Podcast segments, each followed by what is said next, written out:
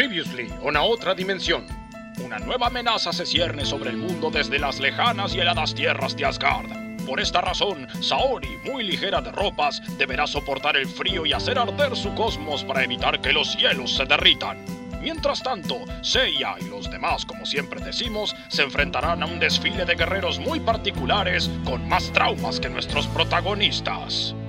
Hoy presentamos Stark vs Targaryen, o mejor dicho, el lobo contra el dragón.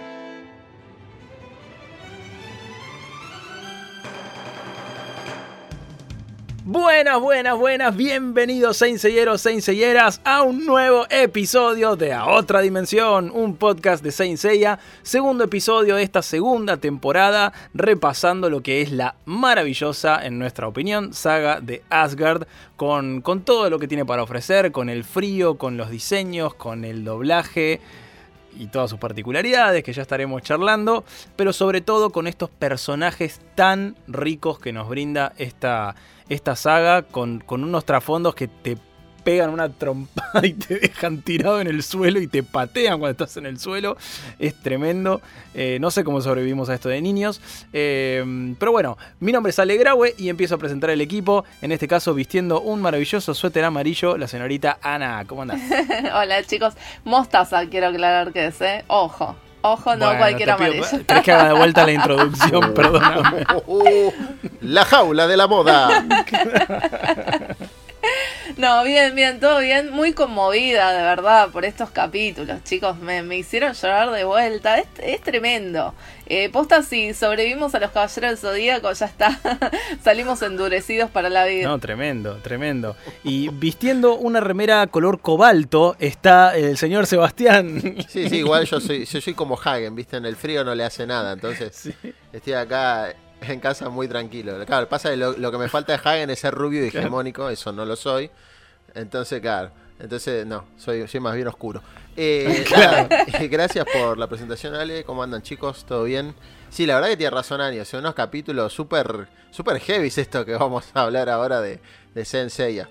Eh, pero están buenísimos igual, ¿eh? Hay muchas cosas para hablar. Sí, sí, eso es- creo que, creo que siempre terminamos concordando en que están buenísimos. O sea, sea una cosa, sea la otra, pero buenísimos están siempre. Y aparte, por lo menos yo siempre trato de pensar en, me gustan ahora que soy adulto y me gustaban cuando era niño. Entonces como, eh, funciona a muchos niveles. Este, y bueno, y finalmente vistiendo un suéter color carbón metalizado de la India, eh, Roxy. Hola, perdón, me tenté. Hola chicos, ¿cómo están? Tengo un suéter y tengo un chal así como de doña. Tengo mucho frío, no soy como Seba. Yo no me banco tanto el frío, me gusta, pero no me lo banco tanto. Eh, bueno, contenta también con para seguir hablando de Asgard, para seguir hablando en este caso de, de nuestro Fenrir, por favor, Fenrir. Así que Sabé que voy a decir Penrith no, no, no, Fenrir. Eh, Se me escapa. Bueno, nada, nada, arranquemos que, que hay mucho para hablar hoy, así que vamos a darle con todo. Sí, a pleno, a pleno. Bueno, nos quedamos obviamente en la derrota del, del grandulón de, de Thor, que nos había dejado ahí medio, medio como temblando con esta historia de que él en realidad era bueno y bueno. Pero bueno, decís, avancemos con la historia, seguro que los demás son malos y por una razón muy buena. Pero no, eh, nos toca ver a Shiryu enfrentándose a- al, al dios guerrero que le toca. eh, y me parece que con estos episodios y con este rival refuerzo más la idea que dije la, la vez pasada de que se despega muchísimo a las, a las fórmulas que tiene Kurumada en el manga. Hasta las frases típicas que decían los rivales o, o la típica frase de eh, una técnica no funciona dos veces con un caballero. Es como que se olvidaron de, todas esas, de todos esos lugares comunes. Y más allá de que hay nuevos lugares comunes, eh, pero la historia fluye de otra manera. No sé si a ustedes les pasa. Sí, me pasa, me pasó lo mismo eh, con esto de las técnicas, pues ahora vamos a ver, pero lo que sí tiene es que sin esta regla se vuelven un poco repetitivas las batallas. Eh, pero bueno, me, me fascina cuando se van al pasado de, de los caballeros, bueno, en este caso de los dioses guerreros, y, y nos dan eso que tanto pedíamos, ¿no? En, en la saga del santuario, como conocer un poco más del, del trasfondo de los enemigos. Eh, igual antes de seguir, perdón, quiero, tendremos que aclarar que no estamos con el equipo completo, que nos falta el señor Alan el día de hoy. Tenés razón. Ale, ah, Pero me distrajiste con tus colores y, y entonces me mareé y me olvidé de mencionar a Alan que, que está vestido de color esmeralda, eh, no sé en dónde. Seguramente. Y, y emponchadísimo y con un gorro de lana y todo.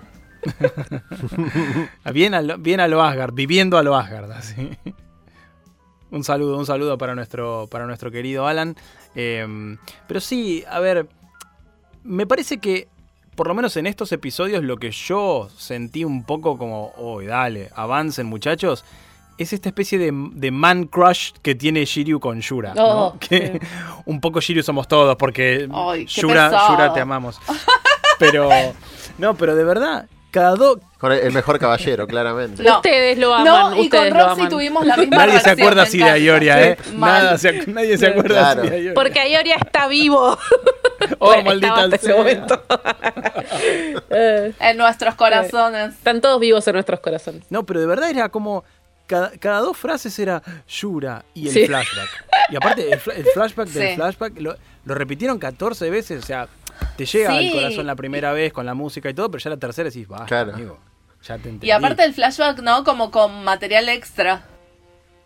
Sí, pero no sé si. Me parece que ya habíamos visto igual todo. Me gustó que en el primer episodio que lo recuerda, por lo menos tenía la voz de Yura. Entonces decís, ay, me acuerdo. Ya el segundo le pusieron la voz de Saga. Decís, como, ¿qué? ¿Qué? ¿Qué? ¿Por qué? ¿Qué pasó? Oh, no.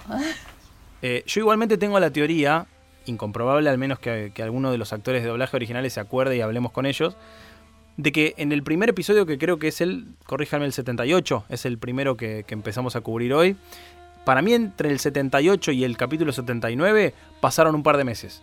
O algo pasó en el medio, porque cambiaron un montón de voces. De hecho, la primera vez que aparece nuestro querido Fenrir, para que no se enoje Roxy, tiene la voz de Iki. Esa voz que pone Iki así cuando Sí. quiere hacer de que es un borracho, no sé. De que no es Iki. Claro. Lo vieron, No se vayan a dar cuenta que soy Iki. Eh, lo vieron con antifaz y dijeron, le ponemos la misma voz que Iki. Sí. Tiene casco con anteojitos también. Sí, dale. La voz de Iki. Sí. claro. sí, sí, tal cual. Y después cuando cambia la voz, me, me quedé pensando un montón, ¿eh? De quién había tenido esa voz antes y me acordé que era el maestro de Iki, Guilty. Esa era la, la voz que tenía. O sea que quedó medio ahí en la, en la familia, entre comillas. Eh, pero una interpretación súper distinta, ¿no? De un personaje súper distinto. Que qué bueno que está el diseño del personaje de Fenrir. Por favor, no me cansaba de dibujarlo cuando era pibe. La armadura y cuando, cuando no tiene la armadura también. Todo el flashback, cuando te lo muestran a él de, de jovencito corriendo, saltando. Sí. Ah, sí. Tiene un diseño muy lindo y es como bastante distinto, bastante distinto a los otros. Por esa cosa quizás de mostrarlo salvaje, ese pelo, el, el peinado es bastante Sí. original, todo, no, no, sí, está muy bien, muy bien diseñado ese personaje. Sí, la ropa de pieles. ¿no? Una clara inspiración en, en tal vez en Tarzán y, Ujú. y- y en, y en Rómulo y Remo, ¿no? Como en la, en la leyenda. Claro. Sí. Eh, De hecho, vos sabés que, que notaba como esa influencia, de que, que más allá, el, el episodio anterior hablábamos esto de que mucho no sabemos de, de mitología nórdica y nos enteramos un montón de cosas eh, por la saga Asgard. Pero sí, siempre en prácticamente todos los personajes hay alguna cosita, ¿viste? Que te remite a, a la mitología griega o romana. Eh, en, en Thor tenías lo del Hércules titánico, que no sé, por algún motivo, como dijeron, bueno, como es enorme, es Herculeo. claro. Y acá tenés como es esa reminiscencia a, a la leyenda de, de Rómulo y Remo, sí. Sí, y en todo, en todo el primer episodio, bueno, lo vemos a Shiryu pasándola realmente mal. Y la verdad, yo no, no soy, no es una de mis características ser un, un defensor de los animales acérrimo. Me encantan los animales y jamás lastimaría a uno. Pero más madera, ¿cómo le dan a los, a los bichos en estos capítulos? Eh? Ligan, cobran los lobos, los osos. No, eh, tremendo. Un águila también que muestran en el flashback de Fenry cazando un águila con una flecha. Como Sí. mucha- los caballitos también. Horrible. Yo no me acordaba que era tan así o lo bloqueé. Eh, pero aparte violento, Cobra ¿vieron? todo. Porque están como de- las manchas de sangre. O sea, es como bastante explícita la escena. Me hizo mal. Sí, sí, de hecho como que Atena en un momento, viste, dice, "Eh, eh", y trata de calmar a los lobos como, pará, Shiryu, pará un poco. No, no solamente ese momento que menciona Ani, sino también que mm, después, más capaz me estoy adelantando, ¿no? Pero cuando nos muestran la historia de origen de, del caballero Fenrir, es como que también es súper violento. O sea, todo, y no solamente los animales, sino todo lo que pasa alrededor y toda la sangre que corre en ese, en ese fragmento de- del episodio. O sea, aparte, Todo. es también fuerte para la persona que lo está viviendo, para en, en la historia Sí. del nene de no sé cuántos años habrá tenido ahí. Pero, o sea, ¿qué onda? Seis años. Claro, seis años y ves tanto derramamiento de sangre entre animales y humanos, es como, Sí. guau, o sea, súper fuerte. Trágico. Sí, son esas cosas que, que viste que muchas, la- las, las asociaciones de padres, viste, de no, la violencia va a volver violentos a nuestros hijos.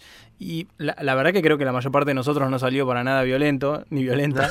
Eh, pero realmente yo creo que veías eso y, y- y lo que te hacía era como madurar un poco, como decir, ah, uh, zarpado. O sea, esto no lo, vi, no lo vi nunca en ninguna otra serie de dibujitos.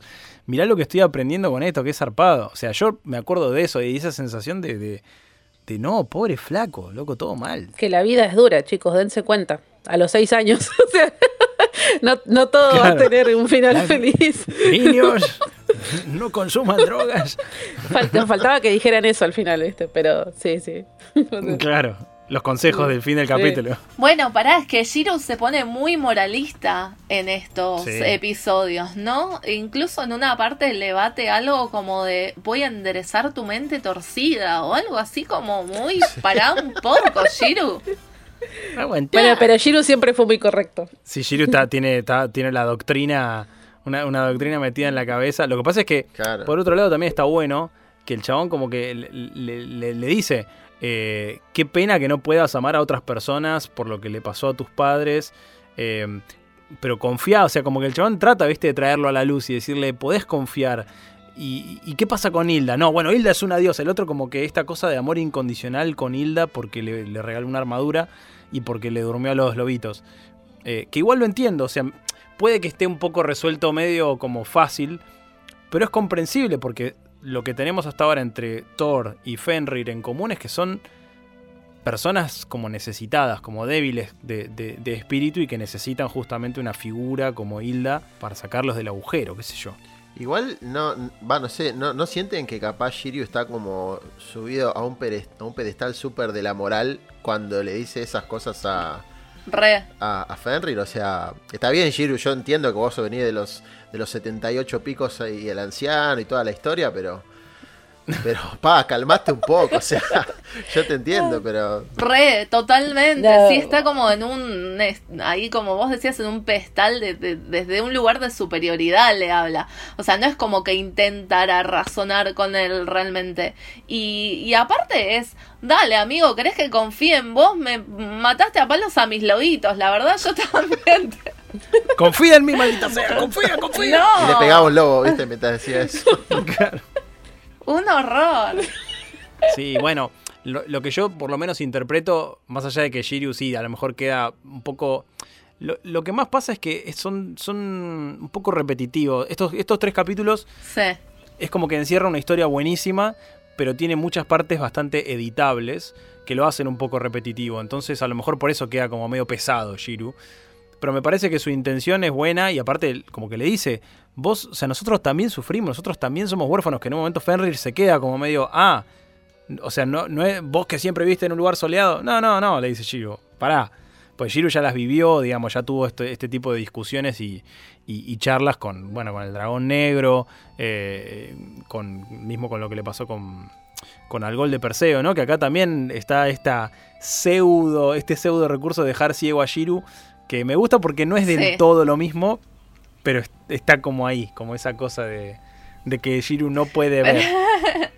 Pero es como Shiru, se saca la armadura y se queda ciego. Pero no se sacó la armadura, ¿eh? Ojo. No, ojo, eh, ojo. No se sacó la ojo. armadura. Pun- No, no, Puntito para no. el dragón. Me mata que en un momento dice, se mueven igual y huelen de la misma forma. Es como, uh, Fenrir, amigo, Te bañese. Claro. Señor, ¿qué está pasando? Roxy, ¿tenés idea? Me, me quedé con ganas de preguntarte la vez pasada, porque entiendo que vos por ahí sabés, capaz que ahora me decís, no, no tengo idea, ping, editar. Pero, No, ni idea. pero un poquito de, de- Yo te- del origen del verdadero Fenrir, digamos, ¿qué, qué corno es Fenrir? ¿Por qué, ¿Por qué Fenrir? ¿De dónde viene? Porque obviamente que con Sí. Thor del, del capítulo pasado, creo que todos más o menos sabemos quién es Thor, aunque sea de dónde viene el nombre, ¿no? Eh, después su armadura era como una especie de serpiente, ¿no? Sí. Eh, La no, no sé si hay ahí una... Jormungandr. Sí, tampoco, tampoco hablamos mucho de eso, porque, o sea, hablamos de la, habla- de la, la serpiente de Jormungand o la serpiente del mundo, como le decían también. Hablamos de, de Thor y no hablamos de, es verdad, de la armadura que representaba esa serpiente, es verdad. Pero bueno, en este caso, yo creo que la gente mucho igual empezó a, conocer sobre la mitología nórdica gracias a Marvel, voy a hablar, gracias a, Thor, y que yo creo que ahí todo el mundo empezó a asimilar y a decir, ah, me acuerdo, claro, esto yo ya lo había visto en algún lado. A mí me pasó que, me lo han comentado en, la cuenta de Saint Seiya. En este caso, Fenrir representa a- al lobo Fenrir, que era hijo de Loki, hijo del dios Loki, y una giganta. Es hijo de Loki con una giganta. Sí. Eh, y es Fenrir, el hermano de la serpiente de Jormund, y de Hel, que es la muerte. Ah, son, son, hermanos. hermanos, mirá. Exactamente. Mirá. Y Entonces cuando empezás a hilar todas esas cosas, dices, ah, viste, te va cerrando todo. Pará, tenían el pelo del mismo color, me vuelvo loco. Y nada. Thor y Fenrir tenían el pelo grisáceo así. Y, de- Eran hermanos, maldita sea. y nada, está, está muy Me bueno. mata, de Fenrir, una cosita del diseño, me mata los, los ojos color naranja o color ámbar. Me Que ya encanta, está muy o sea, bueno el diseño. sí, es el, el color Es del pelo, los ojos, la ropa, como decía Ani. Sí, sí, la armadura. La armadura Sí. de Ferry está ¿Ves? buenísima. O sea, Sí. Mal, es verdad. que- La mascarita que le baja, Sí. sí, también, las garritas en. Es verdad. sí. Es lo más Wolverine que hay, ¿no? ¿Ves, Ale, que si sabes distinguir entre naranja y ámbar? Claro, ya, ya me, me dejaste en modo reconocer colores. Traumada. Claro. Bueno, y aparte en la armadura también tiene las garras tipo Wolverine, que es con lo que lo, lo deja cegado por un rato a Shiru. Me acuerdo que uno de mis mejores amigos de chiquito tenía el muñeco de, de Ferry, que me acuerdo que los de Asgard eran re difíciles de, conseguir, porque yo, que, Mm. que me encantaba, ¿no? Como, como buen niño sin un peso, ir a la juguetería sin mirar y agarrar las cajas de los caballeros y, y abrirles la tapita, que era mágico poder abrirle la tapita y verla adentro. Y me acuerdo que los de Asgard no estaban en ningún lado. Y este amigo mío tenía el de Fenrir y yo me volvía loco, me encantaba, me encantaba el, el- el muñeco, la armadura, estaba buenísima. Creo que hasta ahora, de los dos que salieron, ese- me gusta mucho más Fenrir que, que Thor en cuanto al- a la armadura. Sí, de armadura sí. Sí, sí, sí. Es más, más vistosa. Yo creo que hasta ahora tenemos dos ejemplos de un tipo como Thor que se nota tal vez que obviamente no tiene un trasfondo tan salvaje como, como Fenrir, entonces a lo mejor era un tipo más educado, si querés decirlo de alguna manera. Y Fenrir es como puro, puro colmillo y pura garra, como que no se detiene mucho a, a- a tratar de entender lo que le dice Shiro y está como embalado en, no, no, la gente es una porquería, yo no confío en nadie, no confío en nadie. Que sí, después cuando ves la historia Sí, te quedás como, ah, bueno, sí, tiene sentido. tiene mucho sentido. Pero aparte creo que hay una diferencia clave y es que a Thor lo recluta Hilda Buena. Pero a Fenrir lo recluta ya Hilda poseída. Sí. Con lo cual, hay, algo por ahí de, de cronologías que no me termina de Sí. cerrar, porque tiene muy, muy poco tiempo como, como, como dios guerrero, eh, evidentemente Fenrir, pero bueno, también de ahí viene su lado salvaje, ¿no? Como que no tuvo mucho tiempo para, para domar ese lado. Claro, pero aparte es como, como dijo Ale hace un ratito, en realidad Fenrir tampoco es que, que se Hilda se ganó la devoción completa de Fenrir, sino que más bien fue que ella eh, como que domó a sus lobos. Al domar el alfa y, y Fenrir regirse bajo estas leyes de la manada, de que el que somete al alfa es el como el nuevo alfa, digamos, Sí. o sea, Hilda, viste que con su cosmos así como súper agresivo, calmó a todos los lobos, entonces ahí Fenrir dijo, bueno, está bien, hago caso y voy a hacer lo que me está diciendo esta señora, quien sea. Sí. Y, y en el caso, sí, sí, sí, es que más, que nada es como Pero un sometimiento. ¿viste? No sé si tanta devoción, pero, pero fue más o menos Sí, así. pero además se re, mm, se reaprovechó de su resentimiento, digamos, Sí. porque era como, bueno, si querés recuperar el honor de la casa Fenrir, o sea, la única forma es esta, es, es la venganza. Eh, No sé si les pasó, pero un poco toda esta cuestión del blasón y de la familia trágica eh, que tiene al lobo en su casa me hizo acordar mucho a los Stark, chicos. Asociaciones que uno hace con el rewatch. Sí, sí, sí. No, es que aparte, lo, lo que me, lo que me resulta que decís, ay, ¿por qué no lo hicieron con los Caballeros Dorados? Es esto de que, me- por ahí es medio nerd a lo que me voy a pensar, ¿no? Pero digo, imagínense el desarrollo del arte del capítulo y tener que pensar cómo era la casa, todos los fondos que vemos, el diseño de los personajes, Son- porque los sí. padres de Fenrir tienen un diseño muy, muy pensado, no son, no son tipo hecho así nomás, eh, tienen como hasta personalidad. eh, todo el trabajo que hay detrás para mostrarte cinco minutos de episodio, porque son cinco minutos que dura la historia de Fenrir hasta que Hilda le da la armadura. Eh, es, me parece una locura eso, o sea, te demuestra el laburo que había detrás y la pasión, porque está hecho...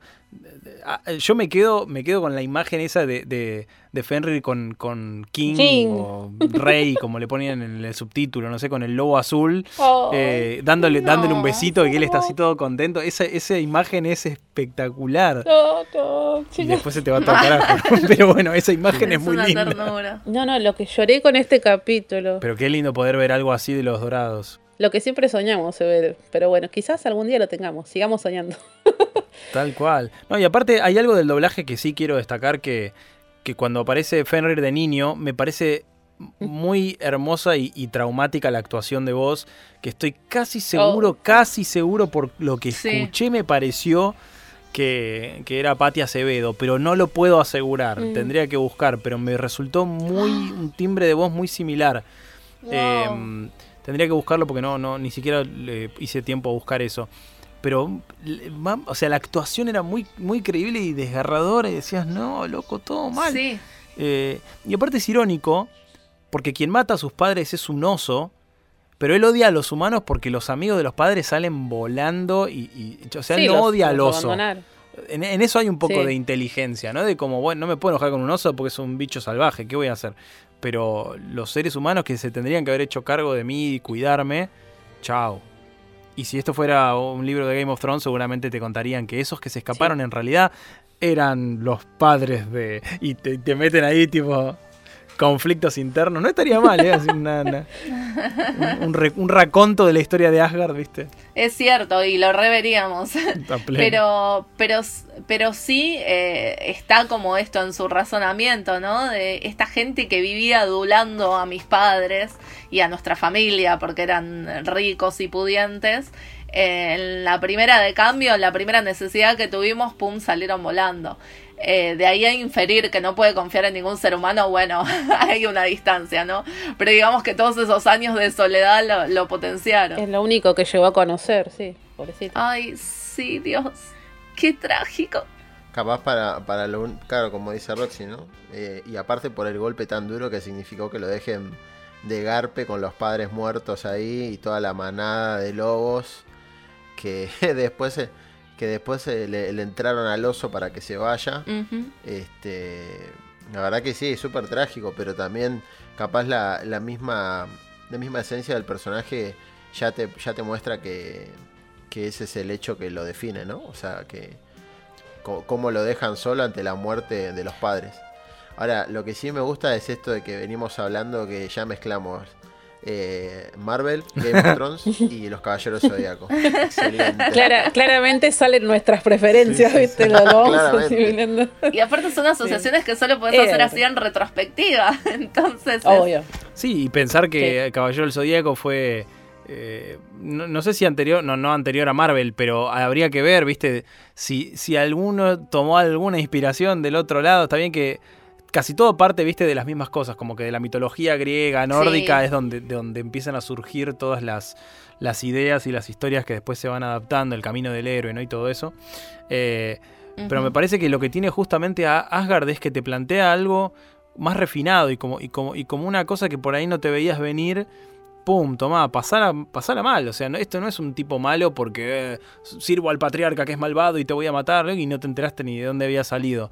Acá es como la pasás mal. A mí particularmente me pasó que, primero que Shiryu me, genera cierto respeto y simpatía, ¿no? Y, y siempre lo quiero ver ganar, pobre, porque también es un sufrido.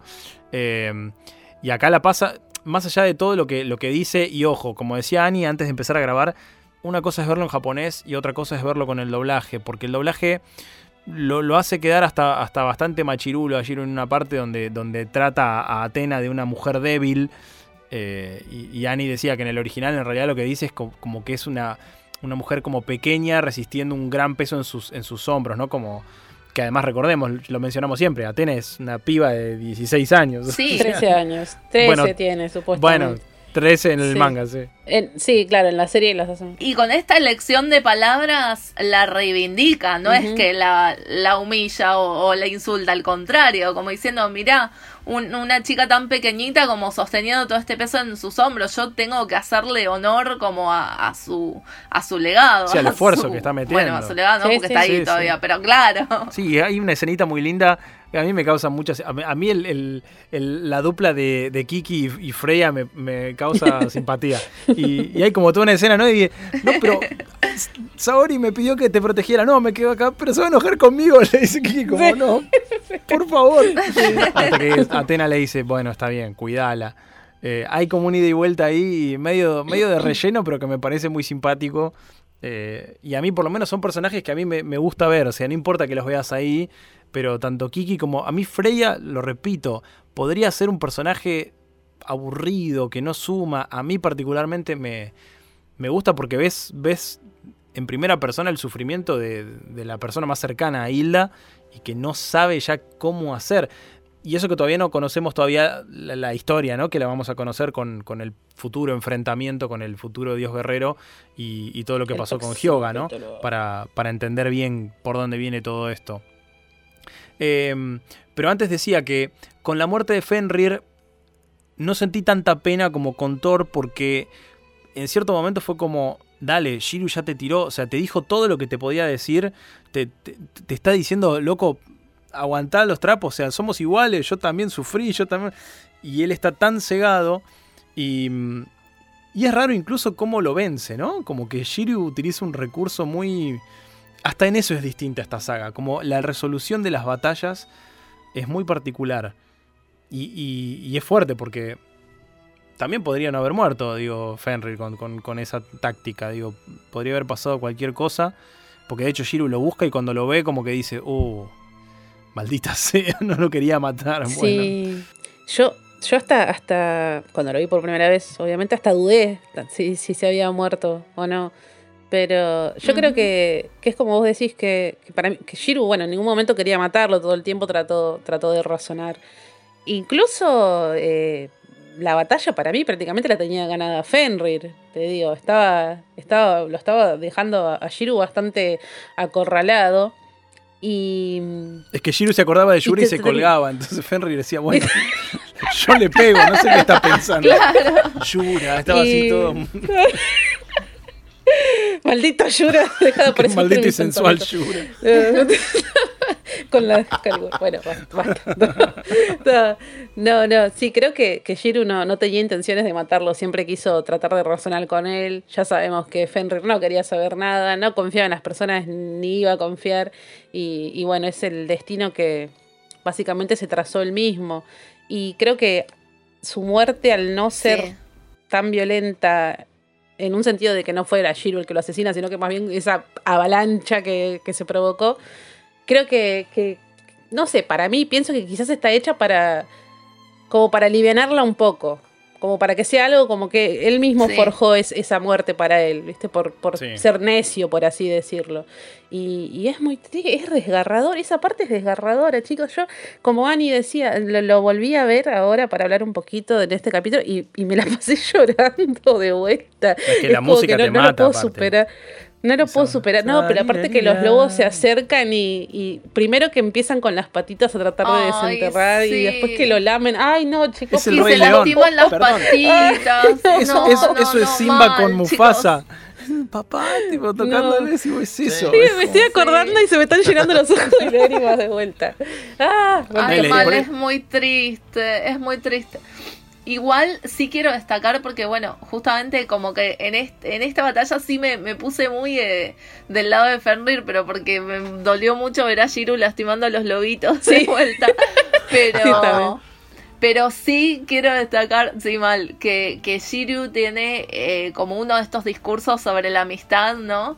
Que creo que si lo, que encima justo atrás tiene la música súper épica y todo, que creo que si lo recortás, eh, si le querés mostrar a alguien de qué se trata esta serie, clipeás esa partecita eh, de Shiru o cualquiera de estos discursos sobre la amistad, pero creo que siempre Shiru tiene los más sentidos. Y, define perfectamente como, como el espíritu de la me serie. Parece que Shiru tiene como. Es el que voy a exagerar para que se entienda, pero es como el pesado, el que todo el tiempo, viste, no, amigos, amigos, y el resto como, pará, pará, déjame, nada, me quiero ir solo por allá. Eh, claro, el resto, se, ya tiene el mambo con la hermana, viste, es como, pará, tranqui, o está con Saori ahí medio que sí que no.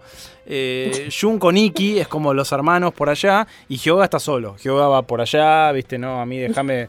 Claro. con la madre igual. hasta, hasta, creo que la ningunea a Junrei y, y, le da más bola a los amigos. Mal. Eh, Así. claro. Es, es ese chabón que, que siempre ese chabón que nunca le gusta estar solo, ¿viste? Que siempre recargocito con todos los demás. Es el mejor amigo, es el, el amigo intenso. Pero que border, ¿viste? Que hay momentos que sí no tenés otro amigo para llamar, dale. Eh, no, pobre. no, igual a Shiryu, dámelo de amigo. Su otro amigo es un señor de 243 años. Sí, sí, sí. No, y acá está obsesionado con Yura. Que inclusive, a ver, uno que sabe lo que, a dónde, hacia dónde va la serie, uno entiende también por dónde viene el tema de, de esta cosa con Yura, pero que después también la vamos a ver, entonces, de vuelta Acá la vemos por primera vez, entonces como, ah, después cuando la volvamos a ver, ya va a ser como, bueno, ya dale, ya, esto ya sucedió. entonces, eso tal vez, esas son las cosas que tiene Asgard tal vez, ¿no? Que se metió en el medio y se robó cositas de después, entonces te, el medio te las quemó. Entonces cuando después llegan nos sorprenden. Claro. Pero, pero es tan, tan, tan hermoso todo y los capítulos, de verdad, yo acá hubo como una, un ajuste y, eh, pero ajuste en el buen sentido, como que los agarraron a los, a los animadores y le dijeron no se vayan de modelo nunca más con los personajes, me los dibujan como yo los hice, caramba. Están todos los capítulos muy bien. Eh, aún los que están un poquito peor, eh, no, no fallan, están muy, pero muy, muy, muy lindos. Respetan mucho los, las proporciones, está bien animado. Sí, muy coherentes los diseños. A mí lo que me gusta mucho, además de lo que dice Ani, que los diseños son coherentes, es la nuevamente el, despliegue de colores del, episodio, ¿no? Este, eso me, parece, me parece genial. Eh, sobre todo también, por ejemplo, al momento de que, de que ay, eh, tiene sangrado los ojos y abre y tiene todo rojo. Creo que eso también es un reflejo un poco de, de, de, lo que pasa él en ese momento y de todo lo mal que le está yendo, porque le está yendo Fenry, lo tiene acorralado. Eh, y yendo a lo que decía también eh, Roxy, en ningún momento Shiryu mostró que le podía ganar. O por lo menos a mí me dio la sensación de que no, de que no tenía digamos, un golpe fácil para poder ganarle a Fenrir. Terminó ganándole con, esa, con ese recurso. Que también es interesante porque es como que le termina lavando la culpa a Shiryu de que no lo quería matar y que se termina muriendo por otra cosa. Si bien lo provoca él, mm. eh, no, no es del todo la culpa de, del dragón. No, capaz que lo provoca para zafar. Y en, ese zafar, bueno, Fenrir corría mucho por el bosque, pero ahí no, no, pudo. Sí, pero me, gusta esa interpretación que tiró Rox de que es como que termina muriendo bajo el peso de, de sus propias decisiones, de su propia necedad. Sí, y es muy. También hasta romántico, te diría, el momento donde Shiryu se acerca con esa música desgarradora, ve la, escena de los lobos y todo, y mira a un costado y está el zafiro, y, se rompe y, sale el zafiro, ¿no? Y se apaga la estrella. Es como. O sea, tiene, tiene todo como una, como una poesía oh, de. Que incluso a mí me hace dudar de si, los dioses guerreros podrían entregar su zafiro sin morir. Como si es necesario que ser derrotados. Porque ahí medio que te pone entre la espalda y la pared, o sea, a, los caballeros, mirá, te tengo que matar porque si no... Pero no, no, sabría porque creo que en ningún momento lo dejan muy en claro eso. Eh, pero es, es, muy conmovedora para mí la, muerte de, de Fenrir, pero no me hace sentir tanta culpa. Es como que digo, bueno, aparte es como esas cosas de decir, el flaco era un sufrido bárbaro, la estaba pasando mal, la verdad que la pasaba re mal, entonces un poco también es como aplacar ese sufrimiento eh, que, tenía, ¿no? Aunque todos los personajes de Saint son bastante sufridos, ¿no? Y tienen como esa característica de, de la estoy pasando re mal, pero vamos para adelante, dale, dale que seguimos. Fíjate que en un momento de- del, del- del episodio, eh, Shiryu le dice a, a Fenrir que ellos no. Dice: Yo también soy huérfano, pero no lloriqueo tanto, dice el chabón. O sea, esa frase le tirás, amigo. tiró esa como diciéndolo que, que nada, que estaba llorando todo el tiempo, pero bueno.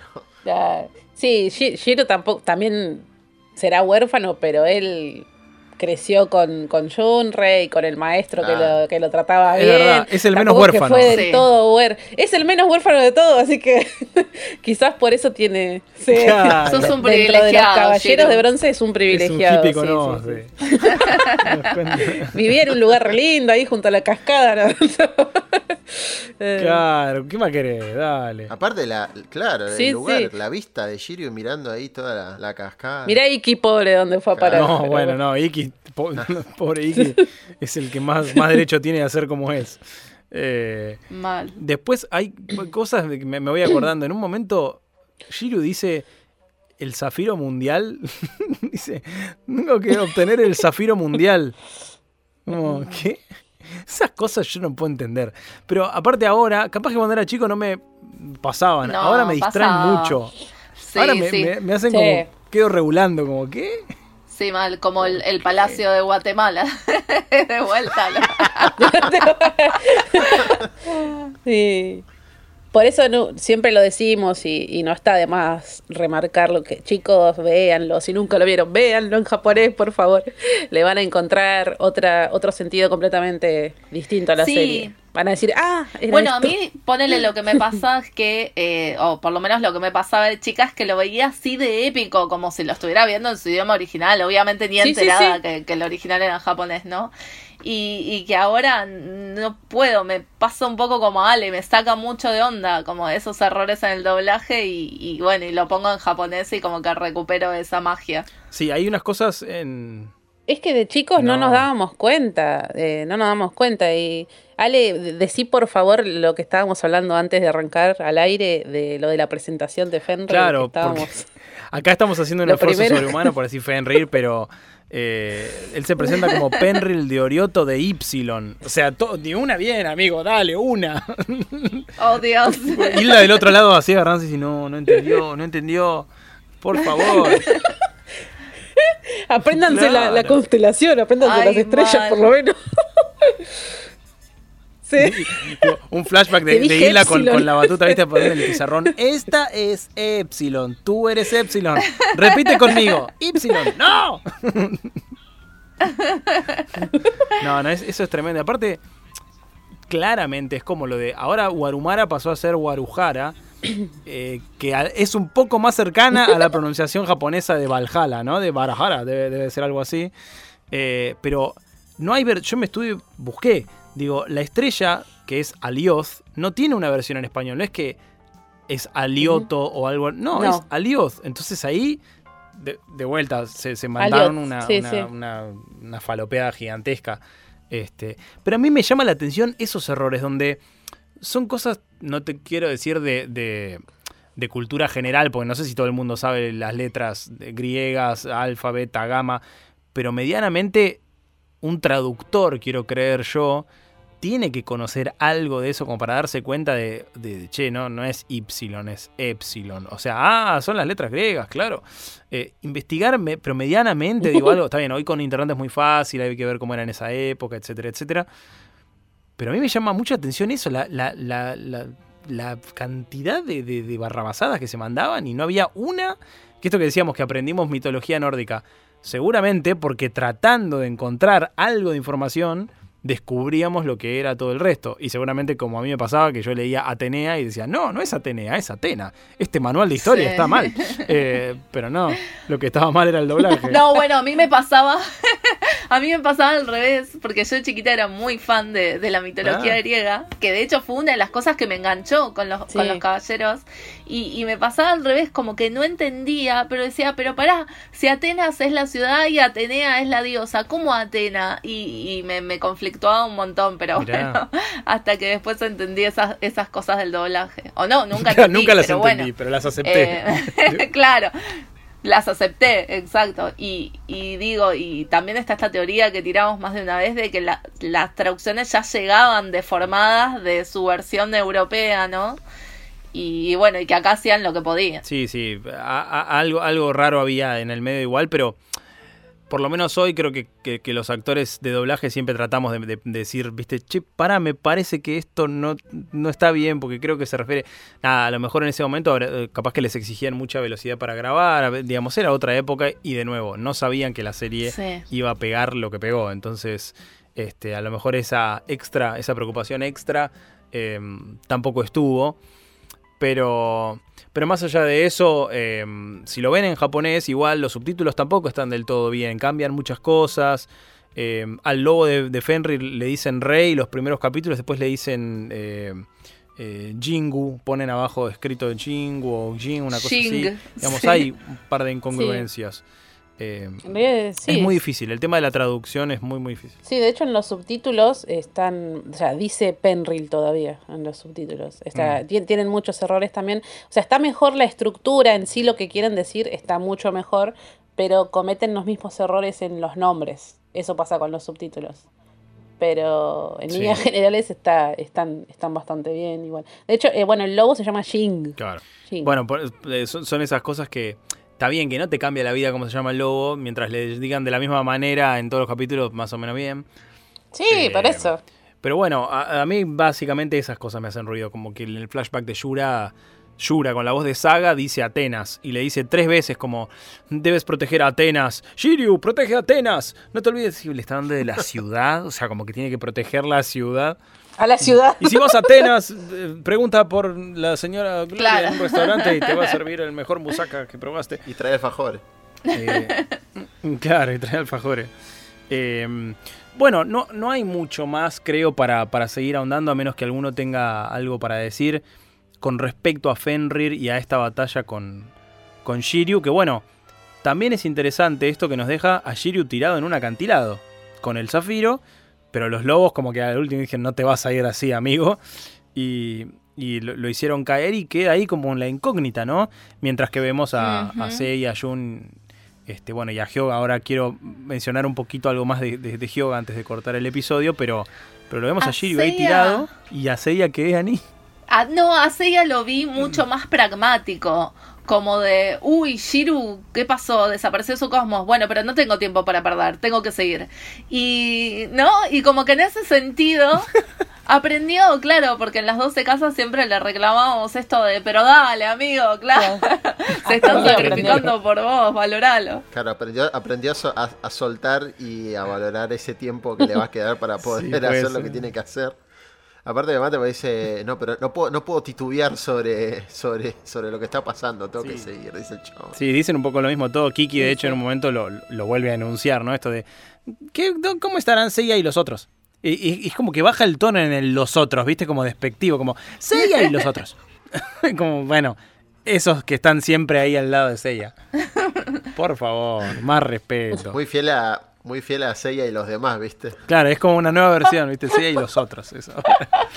Eh, y, y- Bueno, y en los, en una, en una de las conversaciones que tienen en, en el salón de Hilda o en el Palacio de Valhalla o como, como le queramos llamar, eh, también, Warumara, también, ¿no? Como que eh, Albert y Siegfried tienen eh, una conversación muy parecida con respecto a Thor, como, como si Thor fuera descartable, ¿viste? Como diciendo, ah, pero ese bobo de Thor era obvio que no los iba a poder frenar a los caballeros. Era como, para un poco. Sí, hay una cosa de, de mostrarlos ultra despiadados a los dioses guerreros, cuando después en realidad cuando te Sí. muestran el pasado, hasta creo que me hubiese encantado que te mostraran que eran medio camaradas, como que se llevaban bastante, mm, no te digo que eran súper amigos porque capaz que tampoco se conocían demasiado, pero, pero sí como una cosa de respeto. Y acá no, acá con Alberich por ahí después vamos a ver por dónde viene, pero Siegfried es como un tipo mucho más noble, como un, tipo más serio. Es raro que, que bardee de esa forma. Pero bueno, son cosas que, nada, me parece que en, el, en la volada de, de- de estar creando una historia nueva y no tener nada eh, bien fundado, eh, me, medio que quedaron como villanos de, caricatura más que de un dibujo animado que es un poquito más para un público, no te digo adulto, pero más juvenil, ¿no? Como con un poquito más de complejidad que la tiene, porque mira todas las cosas que hemos dicho sobre tres episodios de, de Saint Seiya. Eh, Totalmente. y, y después también quiero seguir reivindicando Soldier Dream, pero estuve tratando de dedicarle un par de neuronas a esto, porque digo, me parece que Pegasus Fantasy suena un poco más como sucia, ¿viste? Como, como, como una cosa más, más de rock, que tiene que ver con lo que le pasa a los personajes, ¿no? Que están como arrancando, medio las trompadas, todo. Soldier Dream tiene una cosa más de nobleza, como, como que te demuestra... Más Claro, como que ya son caballeros recibidos, ¿entendés? Ya, ya son universitarios. Eh, y, El análisis. y ahora van a encarar, este, van a encarar una, un- una, Pero es que me parece que quiero creer que tiene que haber algo así cuando se está pensando en, che, que hay que cambiar el opening y el ending, ¿qué, qué metemos? ¿Qué hacemos? Eh, es más, a mí siempre me encantaron. Eso me, me da un poquito de cosa, a pesar de que amo la música, pero justamente como es tan buena la música, si nos hubieran dado más openings y endings, seguro serían increíbles todos. Pero me encantaba eso de series como Samurai Sí. X, que tenía cuatro openings, 18 Sí. endings. Era como. Era excelente. ¿eh? Bueno, ho- hoy, hoy pasa con eso, que el- los anime tienen muchísimos openings, mucho más que antes. Yo voy a tirar una igual, nada que ver. Yo veo Black Clover. Black Clover creo que cambió de opening, no sé, cada 10 capítulos cambiaba de opening, no sé cuántos tiene, tiene como Sí. 20. Y yo digo, en serio, si esto hubiese pasado con Saint Seiya, la verdad que tendríamos, pero material... Sí, Sí, no, no, es... sí, o, que hubieran cosa, inclusive usado sí, los sí. temas que ya existen, que salían en los Greatest Hits, Sí, eh, como, como, como video, ¿no? Eh, que eso también, creo que nunca lo terminamos de hablar del todo, pero la cultura, ¿no? De, de- del anime en Japón, esto de lanzar discos. sí. discos de canciones Sí, basados sí. en una serie, pero lo escuchás y, y es como, es muy superior a un montón de discos de un montón de bandas de renombre y decís, ¡Fua, loco! ¡Qué nivel de producción que tenían estos muchachos! ¡Qué ganas de hacer que tenían! O sea, yo lo, lo siento como. Tenían muchas ganas de hacer esto y por eso quedó tan increíble como. Como suena, digo. Lo escuchás hoy y yo me pongo a escuchar un tema atrás de otro y no me canso, no me canso. Como si escuchara un tema. Para mí, Queen eh, creo que es la banda más prolífica eh, que, que, que escuchás toda la discografía y es magia pura atrás de otra. Y acá me pasa lo mismo. O sea, no me, no me disgusta ninguna canción. No, no, no está. Por ahí es medio fanboy lo que estoy diciendo. Sí, es que aparte los... No, no, tiene bastante sentido. Pero es que aparte los japoneses tienen esta cosa de universo multimedial, ¿viste? De que cada cosa siempre se complementa con otra y, y agarran un concepto y lo explotan en, en- en varios medios. Y sí, le meten muchísimo laburo y es, está bárbaro. un- Andás a ver también, ¿no? El, el mercado comercial que habrá abarcado toda esa música, porque Sí. imagino que también lo habrán sacado para eso, ¿no? Para vender copias o para, sí. para distribuir un poco más la, la música del anime. Igual la música, de cualquier música de, de anime de Japón es increíble, Sí. o sea, no solamente a nivel Sí. producción, sino al, al nivel instrumentista, gente que se toca absolutamente todo, o sea. Y, y la verdad que es increíble también la- las combinaciones de estilos que logran dentro de, la- de las mismas bandas sonoras. Eso es muy difícil de lograr. Sí, porque siempre, yo me acuerdo de mi hermano que, que- que siempre tocó en, en- en bandas muy, muy rockeras, pesadas, todo, y por ahí escuchaba un tema de Sensei y me decía, está bueno, pero hay algo de dibujito animado, como, como que le- me decía, tiene como una cosita medio ta, tararara", pero claro, después con el tiempo entendí lo que era la anisong, ¿no? Y como esa energía y esa, esa estructura que tienen muchas canciones de anime. Después hay algunas que se salen completamente, ¿no? Del molde, pero... Eh, pero me parece que Saint Seiya en eso es, es tremendamente buena. Y bueno, además, si a uno le gusta ese tipo de música, ¿no? El, hard rock y, y rock ochentoso, me parece que eh, es, es un deleite eh, total. Y yo nunca me voy a olvidar de cuando fui a Camelot y encontré un CD de Saint Seiya japonés y no me lo pude comprar porque no tenía un mango y me quise matar. Oh, no. Camelot. sí. El extinto Camelot. el extinto Camelot. No, yo después este, en algún evento me encargué toda la banda sonora, es, creo que son tres CDs que, que tengo con todo eso. Y, y está espectacular porque incluso llegué hasta la época de Hades, entonces está como todo ahí más o menos eh, Senseiya clásico completito. Un tesoro. Sí, yo me, me- me- si me habré quemado CDs para meter en, en, el momen- en aquel momento en el auto de mi viejo, iba escuchando a- al palo todas las canciones de Saint Seiya y sintiéndome un nerdo asqueroso. Que hoy, hoy me siento reivindicado porque ser nerd está bien. Eh, pero, pero nada, ¿Quién bueno, lo uno- hubiera dicho, no? ¿te das cuenta? Hiciste bien, hiciste de, de ser nerd tu, tu profesión. Terminamos triunfando en el mundo, ¿viste? En algún, en algún Claro. momento iba a pasar. Sí. Hay una, hay una escena, les recomiendo una película muy sonsa, pero que, pero que a mí me divirtió mucho, que se llama Orígenes Secretos, que está ahora en, en la N roja, y que habla mucho de esto, y de, de- de Ah. los cómics y los fans. Y que, y que en un momento hay una un momento me hizo reír mucho que están en, en la casa de cómics y tipo uno le dice son todos unos fracasados no sé qué y el dueño de la tienda le dice quién es fracasado Eh, tipo, y atrás hay todos frikis comprando y dice él es dueño de una empresa multimillonaria de no sé qué él es dueño de una farmacia él es médico él sé qué. que seamos frikis no importa no significa que seamos fracasados y fue como sí Sí. Igual le- o sea, yo todavía no, no la vi, no sé si la voy a ver, pero ese adelanto que había circulado era muy de, no, era muy de resentido también, como de, soy un rencoroso y ahora te, te refriego en la cara como mi, mi éxito según los estándares de la sociedad. Digo, también hay una cuestión de, de reivindicar lo que a uno le gusta sin necesidad de adaptarse a los, a los estándares del otro, ¿no? Sí, obvio. Bueno, pero es como contestarle a eso, o sea, a ese tipo que considera ese tipo de cosas ser exitoso, era como lo que, o sea, lo que vos consideras exitoso, ellos lo son, o sea, no tiene nada que ver. Sí. Pero de a poco yo creo que eso lo vivimos mucho en esta generación, el cambio de que te hagan bullying en el colegio porque leías manga y te gustaba ver dibujitos a los 16 años, a que de repente ahora todos los que en ese momento te hacían bullying resulta que también veían los mismos dibujitos, solo que no lo decían porque les daba cosa. Este, pero nada, en fin, nos fuimos por las ramas, pero ah, aguante Sensei, a loco, aguante todo. Aguante yo me Pegasus voy. Fantasy. Eh, bueno, y no- bueno, también, por supuesto, sí. Pero no quería dejar de, de tirar, ya que en estos episodios aparece el próximo Dios Guerrero. Y perdónenme, pero yo voy a decir, creo, creo que si no es la mejor armadura Uf, en toda la historia de Saint Seiya, Sí. pegan el palo. La armadura de Hagen de Merak, Ah, en toda la historia de Senseiya, Ah, mira, no, te no, la que- rejugaste. Fuiste, fuiste fuerte, eh, amigo, ¿eh? Sí, sí, sí. ver el object de la armadura, de hecho es uno de los mythplots eh. que tengo, es Bellísimo. Ahora salió, ahora salió uno nuevo de Hagen. Me encantaría tener dos para tenerlo armado y el, ob- y el object al lado. Eso te iba a decir, pa- pasado a Midcloth lo ves y es más impresionante todavía. Sí, salió el X, Uf. porque están saliendo los Midcloth X, X. De, de Asgard. Y son, ¡ay, Dios! No, yo cuando ¡Qué los veo digo, la puta.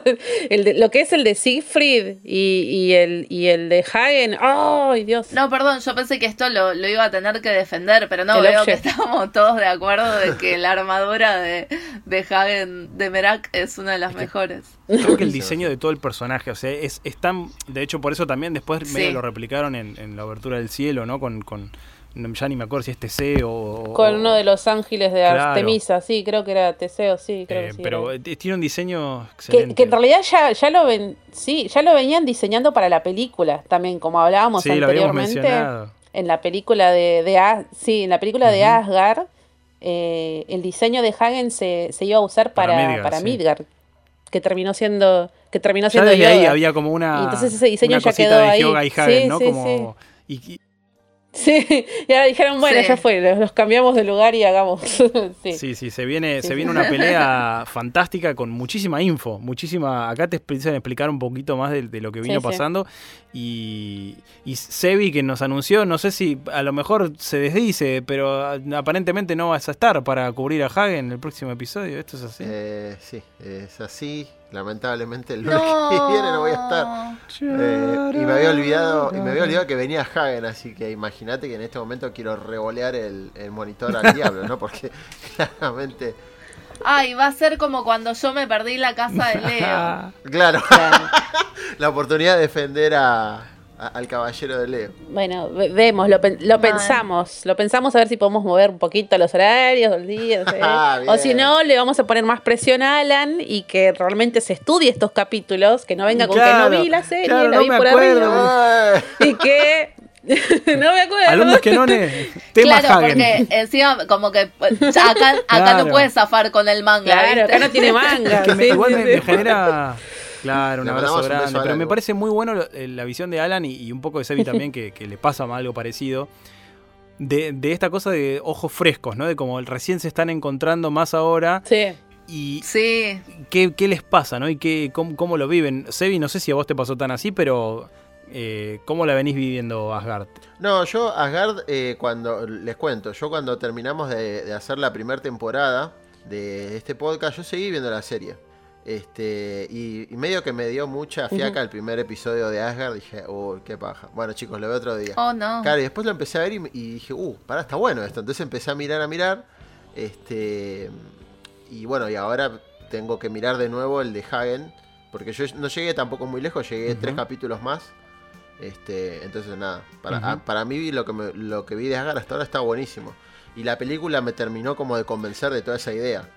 Porque me pareció bastante redonda dentro de todo, ¿no? Para mí se va complejizando y, y- y te va mostrando personajes cada vez más ricos en, en- en pasado y todo. Y, y- y que aparte te plantea eso, porque cada, cada personaje tiene como una psicología muy distinta y muy marcada. Que sobre todo eso, Sí. ¿no? Yo rescato el valor de que lo vimos cuando teníamos 10, 11, 12 años y, y no quedamos traumatizados. Al contrario, eso formó parte de, de lo que uno incorpora a esa edad y cómo uno crece. Totalmente. Y a lo mejor hasta te, te ayuda a afrontar cosas o conoces a alguien que le pasó algo parecido y por ahí lo entendés de otra manera. Me parece re importante eso con una caricatura, para decirlo así. De una, o te pones re intenso como Shiru con la amistad, ¿viste? y los valores. Eh, pero sí, rescato, me encanta esto de la perspectiva fresca de, de Alan y, y Sebi, porque es algo que yo me, me preguntaba un montón, ¿eh? Como, ¿cómo sería? Che, me, me engancharía si no lo hubiera visto de chica. Eh, y encima de ellos ya traen encima como un montón de, de conocimiento ya de contenido de Marvel y de otros universos y de otras mitologías. Entonces como saber si Senseiya se sostiene en el tiempo para gente que consumió todo eso está buenísimo. Sí, sí, yo, creo que en eso Saint Seiya tiene algunas cositas que es difícil que envejezcan bien. Me cuesta mucho identificarlas, pero, pero siento que a lo mejor el ritmo por ahí o tanta, tanta cosa visual... Repetición. Sí, pero tanta cosa visual porque... Yo creo que la repetición es lo que le juega más en Pero vos sí. que vos Sí, pensás que lo- para mí lo- para mí la repetición en mi caso se salva por lo hermoso que es lo que estás viendo y por la música que estás escuchando. Ahora, no sé si a todo el mundo le pasa lo mismo. Justamente digo lo hermoso que estás viendo y aparece Sí. Sebi con un filtro de una empanada. ¿Qué eras? por favor. Bueno, Es que ya les, está, les cuento para los que no están viendo que estoy desde, no estoy de la estoy desde la, de la tablet. Entonces, acá están los filtros Y activados. lo estás reemplazando a Alan para que no lo extrañemos Claro. tanto. Es que ahora le va a dar bronca a Alan que no puede usar él los filtros, que se perdió de usar los filtros para este episodio. Eh, pero bueno, ya vamos cerrando, así no, no, no nos adelantamos en, en- en la historia, pero vamos a ver una, una batalla entre rubios este, hegemónicos, la, entre, con una rubia hegemónica también, es como una, una carga rubia Así es. muy, muy grosa. Este, El episodio más hegemónico Claro. de todos los tiempos. Eh, así que bueno, no- nos despedimos. Como siempre, gracias por, por escucharnos, por acompañarnos, por mandarnos mensajes, por, por comentar. Eh, la verdad que una masa, el, el- el fandom que se está armando de, de este, de este podcast, estamos súper, súper felices. Y es muy divertido a veces leer los idas y vueltas y, y- y las interacciones. Este, así que nada, siempre agradecido a todos ustedes. Me despido en, la forma inversa a la cual nos presenté, con su chalín y su suéter eh, carbón metalizado, este, Roxy. Bueno, gracias chicos por, por otro episodio divertidísimo de nuestro podcast, que la verdad que la paso muy bien haciéndolo. Nos reímos mucho. Y nada, esperar con ansias la, la pelea del capítulo que viene de los rubios hegemónicos y por ver quién tiene el mejor bronceado también, ¿no? Porque se dieron cuenta que, que son los dos doraditos, ¿viste? Pelea de surfers. bueno, y bueno, sí. Y bueno, ahora me tenté. Bueno, eh, nada, a mí me pueden seguir en, en mi Instagram que es Sensei, Argen- Sensei Argentina y en Twitter como Argentina No se 6. olvide las redes, por favor, ya no se podía ni decir las redes. Eh, con su azul cobalto, Sebi. Bueno, quería agradecer a Everlast, no, mentira. Eh, este, no, muy contento, muy lindo episodio. eh, la verdad que tenés razón, Ale, está bueno esto que se está armando con toda, toda la, la banda de, de otra dimensión. Este, y los comentarios y demás. Gente que respondió muy bien a- al, al meme en Twitter de, sí, de Shiryu con Kylo Ren. Me parece Sí. bastante, bastante bien. Eh, nada, a mí me pueden seguir en Say Marvel, Twitter, Instagram y en Marvelflix. Muy bien. Y ahora sí, con su suéter mostaza, por favor, despídase, Anita. Vamos, vamos. Muy bien, alta, alta gama de colores cálidos tiraste en este episodio, Ale. Eh, bueno, no, gracias chicos, la verdad, re divertido, como decía Rox, y, y como decían ustedes también, gracias a la gente del otro lado que se recontra copa. Me gusta mucho esto de que eh, atraigamos gente tan buena onda, porque creo que, que habla mucho también de, de la química del equipo, de la dinámica que tenemos y, y de lo que se transmite del otro lado. Así que muy, muy contenta. Eh, a mí me pueden seguir en Twitter como arroba capitana con doble N, en Instagram como arroba capitana Mardel, porque no, no conseguí los dos users iguales como Sebi. y, No tenés, y no también tenés me las encuentran- influencias, no tenés las influencias que tiene el azul Yo cobalto. tampoco, ¿Viste? yo tampoco, por eso, yo tampoco, por eso lo tengo así dado vuelta. Argentina 6 y Bueno, Sensei Argentina. sí. Se hace lo que se ¿Qué va a puede, chiqui, se hace lo que No se podemos puede. Eh, muy bien. Y bueno, por último me, me despido yo, Alegraue. A mí sí me encuentran como Alegraue donde me busquen porque tengo un nombre bastante raro, entonces ahí no, no, no hay mucha repetición. Y no se olviden, por supuesto, si no nos siguen, ¿qué hacen que no nos siguen en redes? Eh, como arroba aodpod en Twitter y como aod.podcast en Instagram. Y bueno, nos encontramos en el próximo episodio. Un abrazo grande para Alan, que me olvidé al principio de él, pero no en el final. Este, un abrazo para él también. Y nos despedimos hasta el próximo episodio de A Otra Dimensión, un podcast de Saint Seiya. Chau, chau.